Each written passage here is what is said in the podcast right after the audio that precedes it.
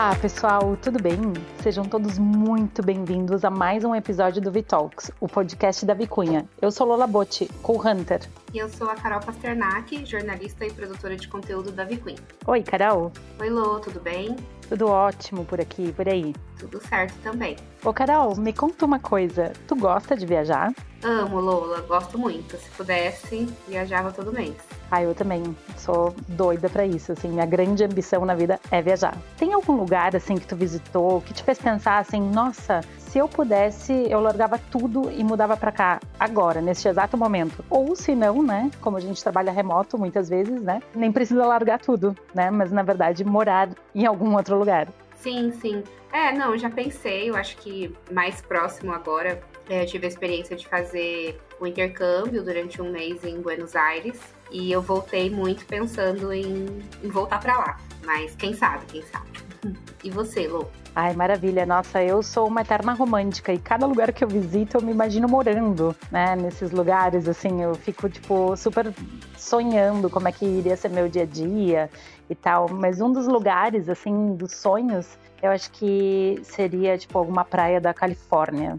Adoraria morar lá. Mas eu puxei esse assunto porque tem bastante a ver com o tema do episódio de hoje. Eu vi um dado de uma consultoria dos Estados Unidos, a MBO Partners, dizendo que o número de norte-americanos que viraram nômades digitais aumentou 131% entre 2019 e 2022. Quase 17 milhões de pessoas no total. Uau! Eu sabia que com a pandemia e o trabalho remoto, muito mais pessoas né, passaram a aderir a esse modelo, mas eu não tinha ideia que o número estava tão grande assim, né? Eu acho que então muita gente foi mesmo atrás do sonho de trabalhar viajando pelo mundo. Com certeza. E hoje a gente vai falar com gente que já estava realizando esse sonho, né, de conhecer outros lugares e culturas antes. Vamos falar sobre o mercado internacional, mais especificamente assim o mercado de moda e a experiência de mulheres brasileiras muito talentosas, atuando fora do Brasil e no nosso universo jeanswear. É, me animo muito para falar sobre esse tema, Lô.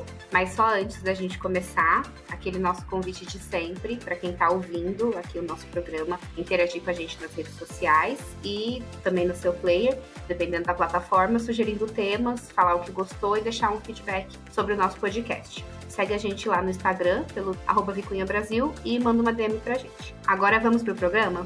Bora, Carol! Nova York, Londres, Milão, Paris, São Paulo, Buenos Aires, Guayaquil, Medellín, Cidade do México. As passarelas internacionais são cada vez mais diversas, assim como a moda em si. A moda não tem fronteira, a gente sabe, né? Ela não tem limite, ela não tem fórmula. Ela acontece e se espalha, seja planejada ou não mais ou menos como a gente, né? Pensa, o Homo sapiens está no planeta Terra há pelo menos 300 mil anos e ficou literalmente vagando por quase 290 mil anos, até que por volta de 12 mil anos atrás, lá no Oriente Médio, a gente decidiu parar. Depois que aprendeu a plantar e domesticar animais. Mas antes, o Homo sapiens, que surgiu na África, já tinha se espalhado pelos cinco continentes. Um nômade por excelência, né? Sim, Lô. E hoje esse espírito nômade ainda está muito presente dentro da gente, né? Um relatório de 2022 da Organização das Nações Unidas estimou que 281 milhões de pessoas vivem fora do país de origem, três vezes mais do que em 1970. E se nos primórdios viajar era sempre um ato de sobrevivência, hoje ele ganha outros sentidos. Como a gente estava falando na abertura do programa, quem não sonha em viajar e conhecer lugares e culturas ou viver experiências diferentes? Esse sentimento se reflete em tudo que a gente faz, incluindo a moda. E como toda forma de expressão artística, a moda transforma ideias e sentimentos em linguagem. No caso, em tecidos, cortes, estampas, acessórios, cada peça é a tradução de como o estilista percebe o que está ao redor dele. E como nômades que nós somos, ir atrás de novas experiências, coisas diferentes, é uma necessidade. Para quem trabalha com moda, entender o ser humano é um exercício diário, é, faz parte do trabalho. Porque é isso que deixa a gente mais perto de enxergar o potencial para ser uma próxima tendência, próxima moda, como a Alô estava falando lá no começo. Exato. E para a gente tentar entender como é mergulhar em outras culturas, em outros mercados da moda e, particularmente, como é fazer esse movimento sendo uma mulher. Afinal, a gente sabe que as coisas costumam ser mais difíceis para as mulheres, né? Para entender tudo isso no programa de hoje e também, né, gente, para nos inspirar bastante, né? Porque quantas pessoas ainda querem seguir esse sonho aí, né, de explorar outros lugares. Bom, mas a gente vai receber a Ana Paula Alves, fundadora do hub criativo Be Disobedient, que atua no mercado latino-americano, ajudando as marcas a potencializar seus negócios na indústria jeanswear. E a minha colega, né, co-hunter e influenciadora Lari Ferreira. Ana, Lari, sejam muito bem-vindas ao Vitol. Contem pra gente quem são vocês no mundo da moda. Oiê, muito obrigada pelo convite, tudo bem com vocês? Eu sou Ana, Ana Paula Alves, carioca da Chema do Rio de Janeiro e, uh, bom, já estou fora do Brasil desde 2011, já vou com cumpri 13 anos já de, de saída do Brasil, saí com 26 anos. E, na verdade, é, eu acho que foi a melhor escolha que eu fiz, ir descobrindo, primeiro antes de descobrir como é que era o mundo, como é que o, o mundo ia me tratar, ou como eu ia me adaptar a esse mundo, me entender mesmo. Coisas que eu não tinha vontade de fazer e coisas que me atraíam muito para essa aproximação. E eu acho que toda essa experiência, desde os meus anos de, de faculdade, é, no Rio, depois trabalhando em marcas brasileiras, saindo buscando uma informação, voltando para a Latinoamérica e agora saindo outra vez porque eu estou agora localizada na Espanha. Tudo foi me preparando para o que eu faço hoje. Então eu acho que, que é, uma, é uma linda decisão. Nossa, que maravilha! Que, olha, que engraçado, né? Porque quando eu sugeri também que a gente conversasse contigo, eu falei, ah, vamos falar com a Ana, ela tá na Argentina. E agora, olha só, tu já tá me dizendo que tu tá na Espanha, que maravilha! Muito bom, porque tu moravas na Argentina, né? Exatamente, eu morei na Argentina 10 anos. A gente já vai falar disso, eu acho que um pouco mais quando a gente se aprofundar em porquê da nossa conversa, mas eu sinto que tudo foi como um, entendimento e foi uma construção de entender realmente o que, que a gente quer fazer lá na frente. E que esse lá na frente não é tão lá na frente quanto a gente imagina, é muito mais tipo amanhã, entendeu? Tanto que a escolha de vir para a Espanha também foi uma, uma loucura, tipo, e por que, que a gente não faz isso? E por que não? Então vamos. E já com filho, né? Já é, a história muda, a bagagem muda, então vamos fazer o, a mudança todo mundo. E hoje eu sinto que meu, meu filho tem sete anos e eu sempre falei, caraca, eu demorei 25 anos para fazer isso. Que bom que ele tem a chance de fazer com sete. Mas eu queria saber da Lari, né? Conta um pouquinho, né? Como é que é a tua atuação no mundo da moda, né? Como é que tu te tornou influenciadora e pesquisadora de tendências? Oi, tudo bom? Oi, gente, que bom estar aqui com vocês. Bom, na verdade, o meu caminho começou na faculdade, né? Eu tive a oportunidade de fazer intercâmbio pela própria universidade e eu acabei no México. E eu fui estudar no México meu terceiro ano e me apaixonei depois que eu saí do Brasil. E assim, eu fui sem falar espanhol, eu não falava nada. Isso que eu ia te perguntar, tu foi pro México, tipo, já sabendo alguma coisa de espanhol ou não? Como é que foi? Nada. Eu sabia Nossa. olá.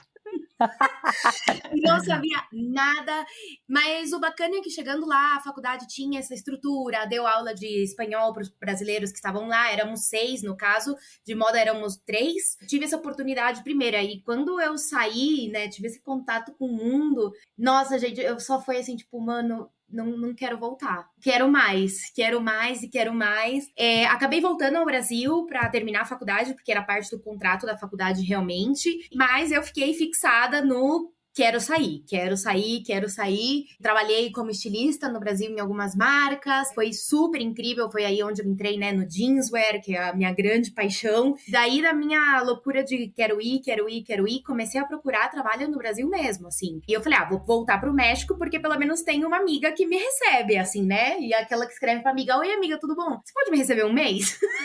Se tudo der errado, eu volto. posso morar contigo? é, então, posso morar contigo um mês? E ela falou, claro, e mas na verdade eu, deu muita sorte, eu consegui o trabalho antes mesmo de sair do Brasil, porque assim, realmente foi um dia eu pedi demissão, comprei a passagem, cheguei em casa, falei, mãe, eu vou embora. Ela, como? Falei, acabei de comprar a passagem, cheguei embora dia 23 de janeiro. Ela, Meu Deus, quantos anos assim? tu tinha? 23. Nossa. Na verdade, 22, porque isso foi antes do meu aniversário, entendeu? Então, tipo, pessoa assim, eu vou embora dia 23 de janeiro, já comprei, já tenho tudo. Ela, com que dinheiro você vai? Eu falei, com o dinheiro da rescisão. Ela, meu Deus, Larissa. E ela era tipo, ok, se der tudo errado, você volta pra casa. Eu falei, beleza. E já são, bom, já são 11 anos que eu tô fora. Não voltei. Deu tudo certo. Deu tudo certo.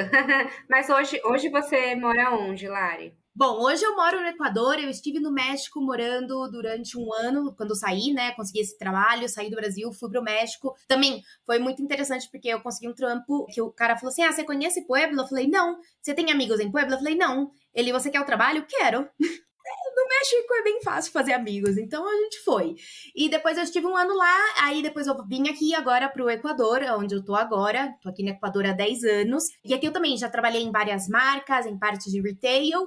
E agora, obviamente, feliz e contente aqui na Vicunha, na nossa fábrica aqui do Equador.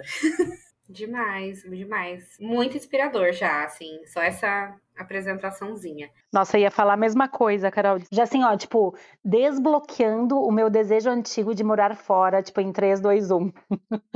Sabe? Tipo, de novo, já tô super inspirada novamente. Deixa eu ver aqui meu passaporte, se tá tudo certo. Mas então vocês duas, né, mudaram então, não só de empresas, né, mas mudaram de cargos, de país, ao longo da carreira e tal. Ana, no seu caso, você viaja o mundo acompanhando o mercado, servindo como guia para quem quer entender o que está acontecendo na moda, né, do denim ao redor do mundo. Como que é, assim, esse cotidiano de captar essas tendências, né, essas culturas diferentes e lidar também, né, com as pessoas, com os costumes, comidas, etc. Um pouco do que você e a Lula foram falando na introdução e do que a Lari também compartilhou com a gente, a moda tem uma coisa que é meio intercultural mesmo. É, é, é um idioma mais que a gente se comunica, se expressa através da roupa. Só que para chegar no produto em si, a gente tem um montão de outras escolhas que a gente faz que estão vinculadas, mas que a gente não percebe, que é meio por osmoses, né? Para fazer uma conexão, então, quando eu saí do Brasil, é, em 2011, eu já tinha trabalhado no Brasil uns nove anos. Eu fiquei seis anos trabalhando na Osklen, foi meu primeiro lugar onde eu realmente descobri, eu me aproximei do denim, mas eu fazia tudo que era surf, masculino, eu cresci dentro dessa empresa, foi incrível a escola que eu tive, que eu pude ter aí. Eu conheci pessoas pensantes, pessoas curiosas, pessoas que incentivavam a viagem, que incentivavam descobrir o mundo, pensando que eu venho de uma família de quatro irmãos, onde a gente teve ensino fundamental público, o ensino médio com bolsa na escola, aí sim mudando para um privado. Então, nada foi como, tipo, numa versão de ah, a gente viaja desde sempre. Não, meu filho é um sortudo que entrou no avião com seis meses de idade, entendeu? Eu fui entrar no avião quando eu realmente fui viajar a primeira vez dentro do Brasil com o dinheiro do meu trabalho já. E depois, obviamente, eu comecei a trabalhar e viajar por trabalho, mesmo na Oscar. Aí eu fui para a China, trabalhei 10 dias na China, e aí eu comecei a ver que o buraco era bem mais embaixo, que tudo que eu estava fazendo estava num playground, estava na Disney ainda, não tinha conhecido real como era o âmbito de trabalho dessa forma cultural, e isso foi como um super choque para mim. Ficar na China 10 dias, coordenando na produção sem falar inglês, foi meio caótico, foi meio tenso, mas a gente vê que quando a gente trabalha num, num tipo de indústria, a gente acaba se entendendo. Obviamente eu tinha um tradutor, mas era como estar tá ali no meio de uma cultura completamente diferente, trabalhando 12 horas por dia, num lugar onde eu tinha que controlar essa produção, que era a produção anual que a gente tinha de surf de casual. Depois dessas lindas experiências que a Oscar me deu e de incentivar e de injetar em mim essa curiosidade, eu falei, bom, beleza, agora é hora. Vou sair. Meio que a Lari fez, assim, do tipo, eu me programei, eu me programei, tipo, seis meses, falei, vou juntar dinheiro e vou estudar. Então eu decidi ir para Londres, estudar inglês, fazer alguns cursos que na época não existia, tipo faculdade de denim. Então eu decidi fazer alguns cursos que eram tipo aleatórios, algodão, a diferença de algodão, a plantação do algodão, alguns que eram tipo meio de figurino para poder sair da caixinha de criação massiva e começar a ver um pouco mais do que realmente a moda significava. E depois de ficar aí dois anos, eu fiz uma viagem, me apaixonei por um argentino, por isso eu fui morar na Argentina. Chegando na Argentina, eu comecei a, a buscar trabalho e aí surgiu a oportunidade de ir para Tava nessa época. E foi um, uma história diferente, porque eu tinha um know-how de designer, estavam me contratando para ser gerente de produto. E eu falei, cara, eu sei muito pouco realmente sobre a produção de denim, de um tecido qualquer, principalmente do denim. Então, como é que vai ser essa história? E, na verdade, foi uma linda como fusão entre o que a pessoa do outro lado da mesa espera e o que, que você pode oferecer. Então eu sempre brinco muito que eh, foi uma outra escola onde eles estavam abertos para as minhas inquietudes. O meu chefe na época falava: "Ai, aqui é muito bom porque eu sonho e tem alguém que paga para eu realizar meus sonhos". Que isso era desde um evento, desde um treinamento, desde da criação de um tecido. Então todo o sistema ajudava para que isso fosse mais cômodo. Mas sinceramente eu acho que é quando você tá nesse espírito de viagem, você tá mais aberto, seu radar tá mais ligado, assim, você tá mais conectada com tudo. E na verdade, nesse sistema foi onde eu criei a BIR. Porque foi tipo uma desobediência mesmo. Eu comecei a ver que 10, 10 ou 12 anos depois, as perguntas que eu tinha lá na Osklin, eu conversava com os designers, com os compradores, com os donos das empresas, e eles tinham as mesmas dúvidas. Eu falei, bom, aqui tem um lugar onde ninguém está atuando. Então, a Be Disobedient, o que ela faz é essa desobediência nata mesmo. A gente cria um diálogo entre a marca, a empresa, o consumidor, alinha um propósito, a gente, através de pesquisa, é, estudo de mercado, evento, treinamento, seja o que seja, e a gente tenta fazer aprendendo, optimizando o processo e conversando mesmo sobre processos criativos e produtivos. Hoje, o que eu sinto é, que mais me complica no meu dia a dia é a diferença horária. Hoje eu tenho uma diferença horária de 5 horas entre Latinoamérica, então eu sinto que meu dia é eterno. Porque eu começo a trabalhar para a Europa às 9 horas da manhã e eu agora, por exemplo, são às 11 e vocês não são a última reunião. Tipo, sempre tem uma coisinha mais para fazer, porque México, cara, agora para eles é depois do almoço. Então, é vida que segue. E eu sou muito frenética, eu gosto de estar presente, eu gosto de participar. Eu fico muito chateada quando eu não consigo cumprir com tudo que eu tenho marcado. Então eu sinto que isso é meu próximo desafio, é ter uma rotina um pouco mais saudável familiar, entendeu? É, esse é um super desafio, hein? Caramba, muito, porque imagina fusos horários e o nosso trabalho, né? Que é muito da gente estar tá sempre antenada, né? E tu que lida com muitos clientes também, né? Assim como nós. Gente, a gente está constantemente ligadas, né? E aí estar ligadas, né? 24 horas em vários fusos. Uau, né? Tem que cuidar mesmo, né? com certeza. E Lari, para ti, assim, como é que é a adaptação, né, de uma profissional assim que sai do mercado brasileiro migra, né, para atender públicos de outros países? Na verdade, bom, agora já há 10 anos, 11 anos, digamos, na América Latina, já me sinto adaptada. Apesar de trabalhar aqui, né, desde o Equador, eu apoio com toda a nossa equipe na América Latina, então tô sempre com a galera da Colômbia, do Peru, do México, da Centro-América. Então, sempre é uma troca muito rica. A adaptação é bem foi complicada no começo, porque o comportamento de mercado é bem diferente do comportamento de mercado brasileiro, né? E isso faz a gente começar a pensar, começar a entender o, por exemplo, no começo, minhas primeiras coleções, tipo, quando não funcionava, por que não funcionava, se a gente tá dentro da tendência, tá dentro das coisas, o comercial aprovou, né? A estilista não faz sozinha, né?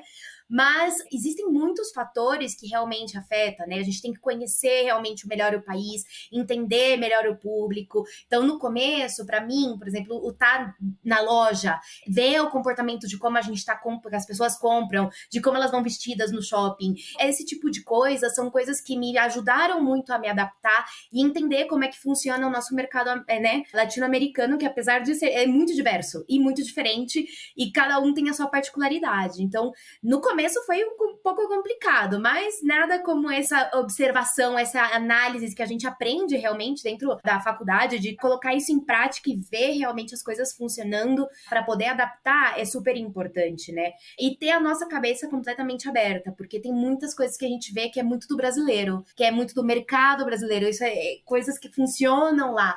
Uma das coisas que eu sempre falo para meus clientes quando vai ao Brasil, eles sempre vão pro Brasil e voltam, gente, a calça pantalona tá de moda. É tipo, mano, não tá de moda. O brasileiro sempre usa calça pantalona. Não sei se vocês já perceberam isso, mas quando a gente tá fora, a gente percebe que sempre tem calça pantalona. Todos o tempo. É algo da nossa cultura. E eles assim, é que tá em tendência porque ela tem muito. E é tipo, não, gente, não é parte da gente, entendeu? É muito interessante, você consegue analisar essas coisas. Então, é uma adaptação muito interessante. E é um trabalho, como a gente falou, né? De ficar, analisar, de viver todos os dias, de estar tá aí todo momento conectada nas redes, no que tá acontecendo, no que tá fora, de estar tá próxima dos clientes.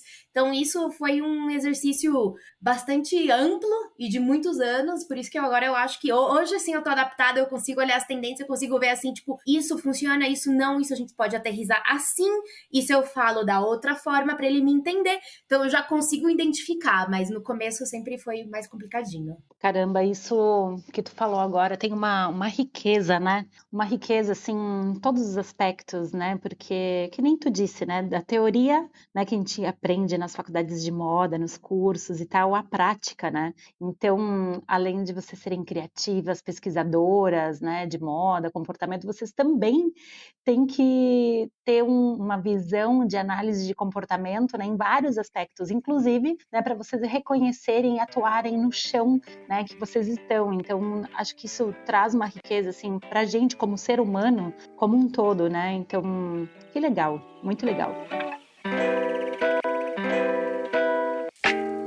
Ana, você acha que o Brasil oferece algum tipo de vantagem ou desvantagem em relação a outros mercados de trabalho do mundo para as mulheres que atuam na moda? Sim, na verdade eu acho que Latinoamérica em geral tá em foco, sabe? A gente está num momento meio de recessão, o cenário com a guerra, com todo o problema de logística, com as rupturas políticas que tá rolando entre Estados Unidos, China, Rússia, com tudo isso que parece que não, mas respinga na gente de certa forma. Então, o que, eu acho interessante deixar é que o nosso mercado está sendo visado por outras economias, a gente trata sempre de uma demanda muito grande, porque a gente tem uma população muito ampla e uma economia interna que, por mais instável que seja, é nossa. A gente tem esse mercado já meio, vamos dizer assim, entre aspas, garantido, né? Então eu acho que sim, no nosso caso falta meio que aprimorar as escolhas, produzir de uma forma mais consciente, mas também pensando no Brasil como um universo separado, a gente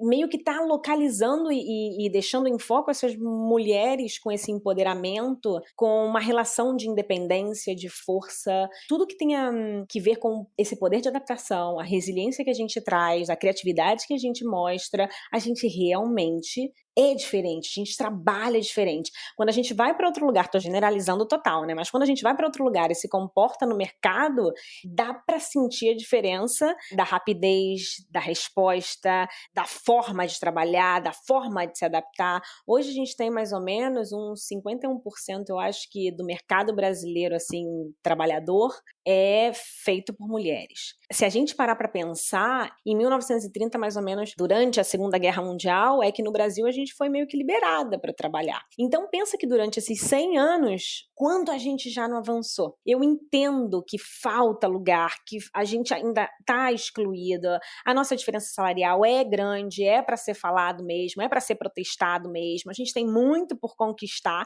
mas não porque a gente está esperando a conquista. A gente está aí para o que der e vier. A diferença é que falta colocar o foco na gente também, falta desse espaço para as mulheres. Mas sinceramente, hoje eu vejo, me orgulho muito das lideranças que a gente faz nas áreas, das mudanças, da empatia, da inteligência emocional que a gente tem como mulher, e eu acho que ninguém para mais, não. Foram 100 anos de muita evolução e muita rapidez nessa evolução. Então a gente ainda vai, ainda tem um, mundo inteiro por conquistar, e eu tenho certeza que os caminhos estão muito mais liberados do que antes. Tem muita mulher lutando para isso acontecer. Ah, sim, não, acho que isso com certeza. E aí, Ana, você falou, né, que você percebe essa diferença, né, do jeito de trabalhar, né, das brasileiras e tal. Você tem algum exemplo que você possa dar, de repente, trabalhando que você sentiu falta, assim? É, uma das coisas que eu acho que fica muito evidente é que, em geral, os brasileiros, brasileiros e brasileiras, a gente meio que tem que trabalhar e estudar, né? Na faculdade a gente não tem muita moleza de passar quatro anos da nossa vida só estudando. Isso é tipo uma parte da nossa população totalmente beneficiada. Mas em geral a gente trabalha e estuda. É como cultural, a gente trabalha e estuda. Então se você for não tão longe na Argentina, eles têm o tempo deles de estudar. A grande maioria, independente da classe social que tenha, eles estudam. Eles têm quatro anos de pensar no futuro deles o que, que eles realmente vão fazer. Então, eles têm muito mais planificação que a gente. Mas também, por outro lado, é um pouco a teoria prática que a, a Lola falava sobre a Lária, do tipo, a gente vai criando essa experiência desde os 16, 18 anos. A gente sai da escola, que é o último momento de recreio que a gente tem, e a gente já está trabalhando já. A gente já tem a cultura do trabalho, a gente conhece como é que funciona, a gente sabe que não foi fácil para os nossos pais, a gente quer ter uma vida diferente. Então, é, o que eu realmente sinto de diferença é o poder de adaptação. Adaptação é uma palavra que eu odiava quando eu saí do Brasil. Todo mundo falava, não, você já vai se adaptar, você já vai se adaptar. E eu, com a minha rebeldia, falava, mas eu não quero me adaptar a nada. Eu não tô me adaptar. Então, era essa coisa do tipo, eu não vou me adaptar à cultura de vocês. E, na verdade, hoje eu vejo a palavra adaptação como uma forma muito positiva, como a gente é elástico. O famoso se vira nos 30, né, gente? Exatamente. Então, quando você vai para outro lugar, você sente do tipo, é sério, eles são tão organizadinhos assim? ah, é, é, essa pessoa faz só isso aqui? Ah, mentira, que tem esse cargo aqui para só responder isso. Então, quando você vê, existe, obviamente, uma organização diferente, porque os cargos estão muito mais posicionados para as funções. No que a gente é, faz aí se vira nos 30. Isso aqui é o que você tem que fazer hoje. E amanhã é outra coisa. Então, realmente, essa elasticidade dá pra gente um, um gás e uma preparação que depois a gente sente que quando você está trabalhando no mercado um pouco mais desenvolvido, vamos dizer assim, você sente que você tem muito mais tempo livre para poder criar coisas porque você não tá só apagando incêndio, entendeu? Nossa, que maravilha. E Lari, tu que tens experiências fora do Brasil, só que até no mercado latino-americano também, mas em outros países diferentes aí do que a Ana, fiquei super curiosa assim para saber se tu sentiu a mesma coisa, né, que a Ana relatou aqui trabalhando fora do Brasil ou qual é a tua leitura em relação a isso, né? Então, essa percepção que a Ana teve sobre a nossa brasilidade, digamos, de trabalhar e estudar, né? Porque desde o dia 1 um da faculdade a gente gente trabalha, trabalha de 8 às 6 e de 7 às 11 a gente estuda. Essa dinâmica realmente é muito nossa. Tanto aqui no, no Equador como no México, também não existe essa dinâmica. Os horários das faculdades não permitem que eles tenham trabalhos ou permitem que tenha trabalho tipo meio tempo, coisas assim. Existe um tema super complicado, ou mesmo aqui o horário do transporte público, gente. Aqui o transporte público acaba às nove da noite, tá? É tipo o mais absurdo da vida. Então, é tipo super complicado a gente pensar nisso. Então, a gente tem, digamos, entre aspas, essa vantagem de ter esses se viras nos 30 e poder fazer muitas coisas ao mesmo tempo, a gente acaba se destacando. A gente é um pouco diferente do mercado de trabalho que está aqui, né? Então, isso também é algo que chama bastante atenção. E a gente sempre, tipo, quando a gente conta a nossa história, fala, não, é que eu trabalhava, né? Normal, tipo, trabalhava, estudava. Como fazia isso? É tipo, nem eu sei. Sinceramente, olho para trás, nem eu sei como eu fazia isso. Ia tudo de trem em São Paulo, as distâncias, é tipo, não sei, gente, mas funcionou, o negócio foi. Essa sim é uma coisa que a gente que eu também senti bastante. E sinto que, sabe, por exemplo, eu vejo aqui, pelo menos, por exemplo, um desenvolvimento do mercado de moda desde que eu tô aqui há 10 anos e é um salto gigantesco, né? Eu cheguei aqui onde a moda ainda eles viam ah, o tema da estilista como a costureira, é, de ver isso e tipo poder ser parte de um pouquinho de tipo, gente, não é assim que funcionam as coisas. Aqui temos a parte criativa, tem a parte, né, todo o resto, não é só uma parte operativa, existem muito mais coisas dentro desse mundo. Então, poder ter sido, tipo, parte um pouquinho dessa mudança por aqui é muito interessante, sabe? A gente poder ver esse grande desenvolvimento, né? Porque é diferente. No Brasil, a gente tem um mercado extremamente desenvolvido, competitivo, que a gente chega e tá pronto, né? Nos outros países, eu fui literalmente ouvir esse desenvolver muito. Né? A diferença é muito grande do primeiro dia que eu trabalhei aqui até agora. Então isso é, também é muito interessante de ver, assim, é bem diferente. Eu acho que é algo que enriqueceu, né, no caso, assim, foi muito legal. Bom, e antes de encerrar a nossa conversa, eu queria então que a Ana e a Lari, né, dessem algumas dicas para quem está nos ouvindo e pensa em trabalhar com moda fora do país. Lari, você pode começar? Dar sua dica para os nossos ouvintes? Claro que sim. Bom, para mim, uma das coisas assim, para trabalhar, falar a língua. Para estudar, vai lá e lança porque eu senti sim uma grande diferença poder falar em espanhol na parte de comunicação, né? A gente sabe que comunicação é a coisa mais importante que a gente tem. Então, uma das dicas principais que eu dou realmente é conseguir falar o básico da língua e depois você vai desenvolvendo, não tem problema, mas pelo menos já conseguir fazer uma entrevista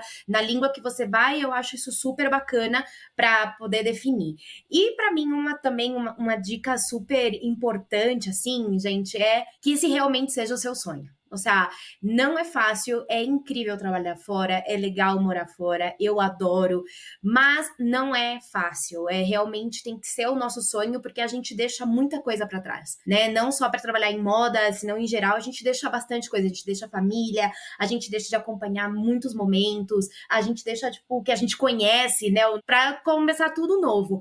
Então é tipo, se esse é o seu sonho realmente, isso vai fazer que tudo seja mais fácil. Então é escolher escolher um lugar que você esteja apaixonada, assim, tipo, e, e poder trabalhar no que a gente ama, isso ajuda muito, né? Então, acredito que esses seriam como meus dois principais. Com isso, a gente consegue ir para frente. Com isso, dá tudo certo. E, Ana, quais são as suas?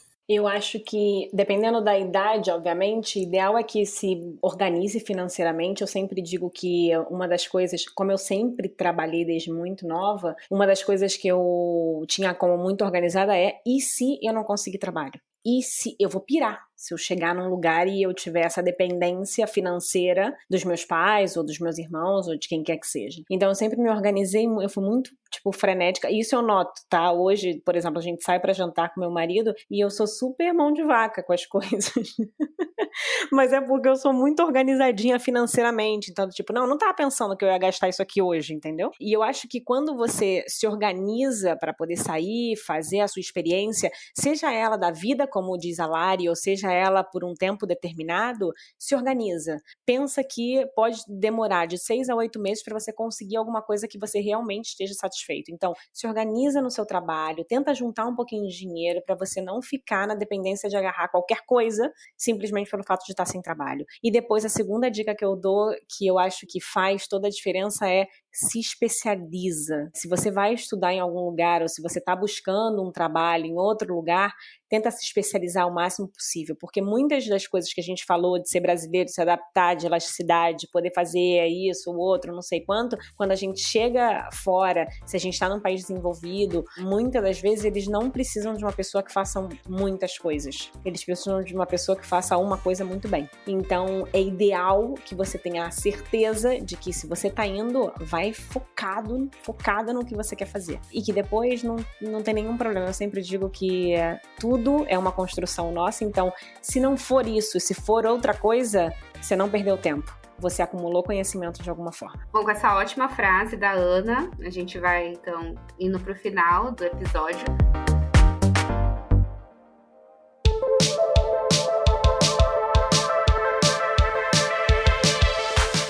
Como a Carol falou, a gente está indo aí, né, para nosso final, né, desse episódio maravilhoso que eu já tô amando tanto. E a gente tem um bloco que se chama Radar. O que, que é o Radar, né? É um espaço onde a gente compartilha, né, dicas, referências, influências, né, que as hosts e as convidadas, né, estão lendo, assistindo, entrando em contato, né? Então eu queria saber, começando aí pela Carol, que dica aí que tu tem pro radar para os nossos ouvintes aí ficarem ligados? Bom, meu radar de hoje, assim, eu considero uma série bobinha, mas acho que pode ser interessante aí de ver, que é a Emily em Paris, né? Que ela vai trabalhar, né, em Paris e é com moda, né? Então achei que até que tem a ver com o nosso episódio. Eu acho que assim, as primeiras temporadas, elas são mais fraquinhas, mas a última temporada que saiu é bem legal, acho que trabalha mais mesmo essa questão de decidir se vai ficar, se vai arriscar e tudo mais, né? Eu gosto muito também dos personagens secundários, assim, eles são muito mais interessantes que a própria protagonista. E tem outras histórias também de pessoas que foram tentar fazer lá a vida em Paris e também tem um protagonismo muito forte das mulheres na série, assim, quase todos os plots são das mulheres. Então fica aí minha dica, é da Netflix, tem três temporadas e os episódios são muito curtinhos, então dá para assistir rapidinho enquanto tá planejando aí a próxima viagem. Que maravilha. Eu vou dar a minha dica de radar, que é um filme, né, da mesma diretora do filme da Barbie, né, que tá bombando.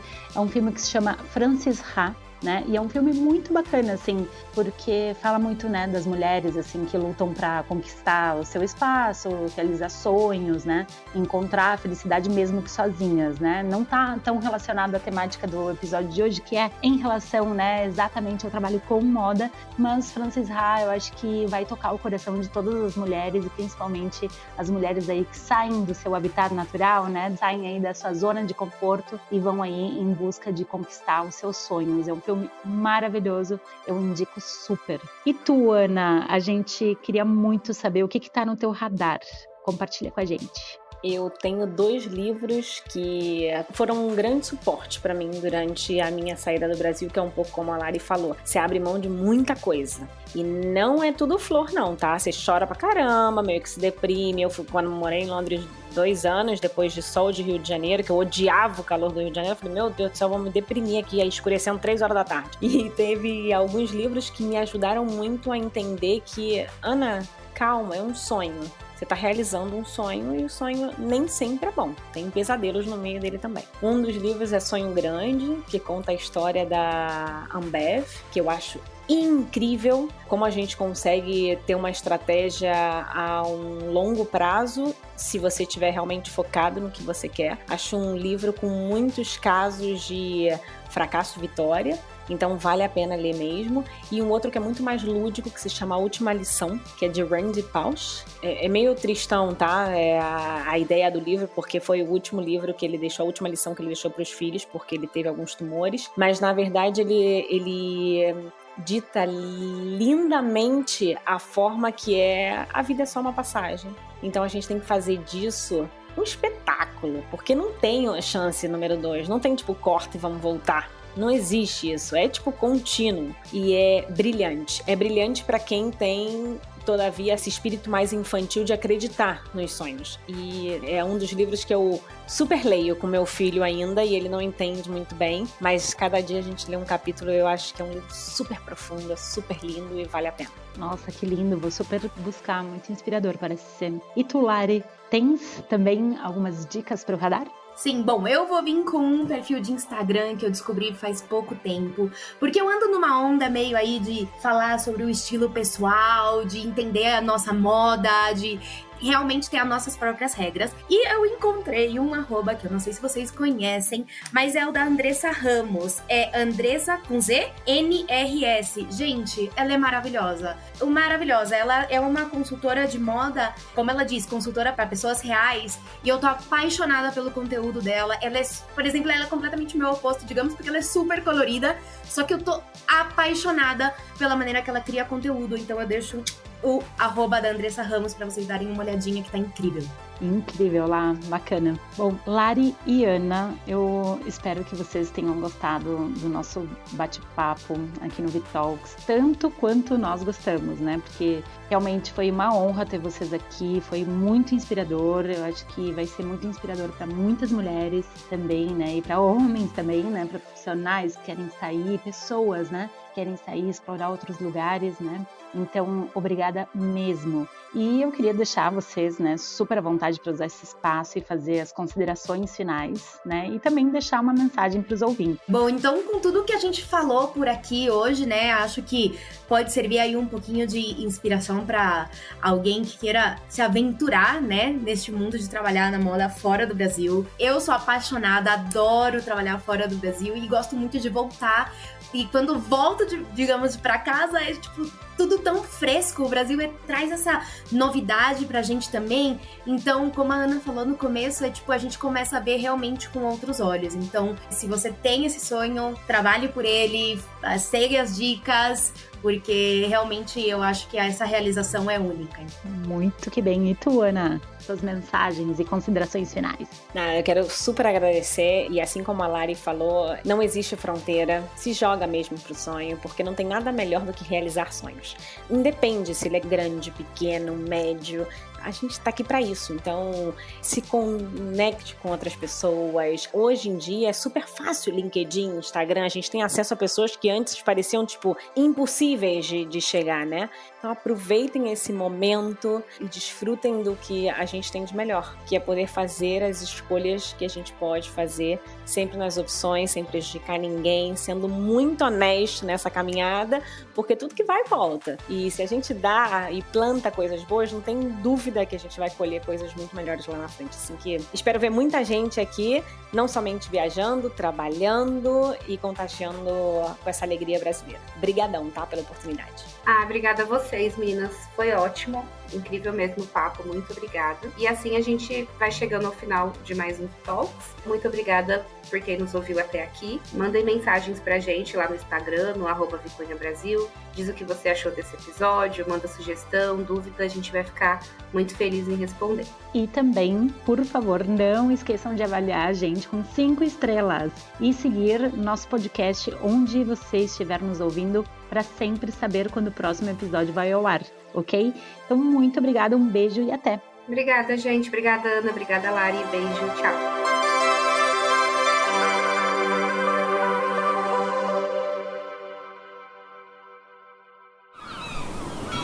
Este podcast foi editado pela Maremoto.